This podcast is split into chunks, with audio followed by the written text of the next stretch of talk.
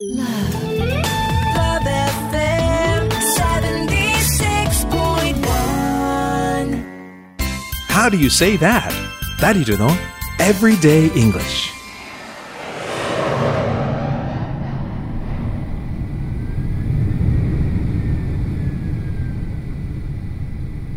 I'm an English speaking foreigner and I've been traveling in Japan as a tourist. 僕は福岡を旅行で訪れていた外国人。いやー、福岡に初めて行ってみたけど、いい街だったな。食べ物も美味しいし、街の人も親切だし、来年もまた行こうかな。Ladies and gentlemen, the seatbelt sign has just been turned off. さて、ちょっとトイレにでも行こうかな。よいしょっと。Excuse me. Uh, excuse me. Oh, oh, you are? Hi, Daryl. Hey, Daisuke! What are you doing here? I'm going on a sightseeing trip to San Francisco. Oh, really? Through Narita Airport, right? Yes, that's right. Me too. Do you know how long this flight is? Sorry, I don't know. Okay, well, ah, here comes a flight attendant. Excuse me, how long until we arrive? We will arrive at Narita Airport at 3 o'clock. Oh, thanks. How's the weather there? It's cloudy now, but it's going to be fine later. Thank you very much. You're welcome. So, how long are you going to be in San Francisco, Daisuke? For six days. Is this your first time? Yes.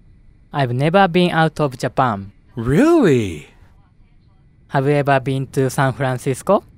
Ah, yes, but it was a long time ago. Where do you recommend I visit?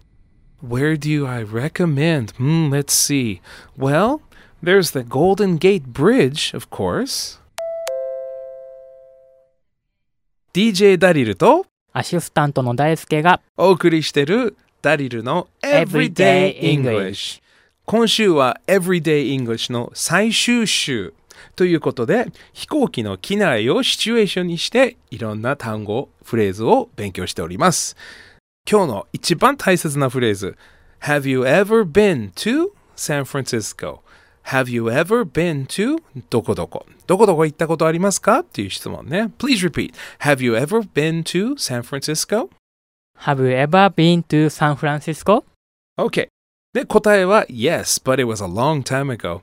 行ったことはあるけど、もうしばらく行ってないよって。だいぶ前の話だよっていうことね。Yes, but it was a long time ago. Yes, but it was a long time ago. Very good. OK。で、次は、大輔が僕にサンフランシスコに行くんだけど、おすすめスポットはどこかなっていう質問ね。Where do you recommend I visit? Where do you recommend I visit? Okay, so 答えは Well, there's the Golden Gate Bridge, of course. Daisuke, do you understand? Yes, but Mm-hmm. where do you recommend I visit nighttime? Ah, where do you recommend for nighttime? There's too many to tell you. もう言えないぐらいいっぱいあるよ、サンフランシスコは。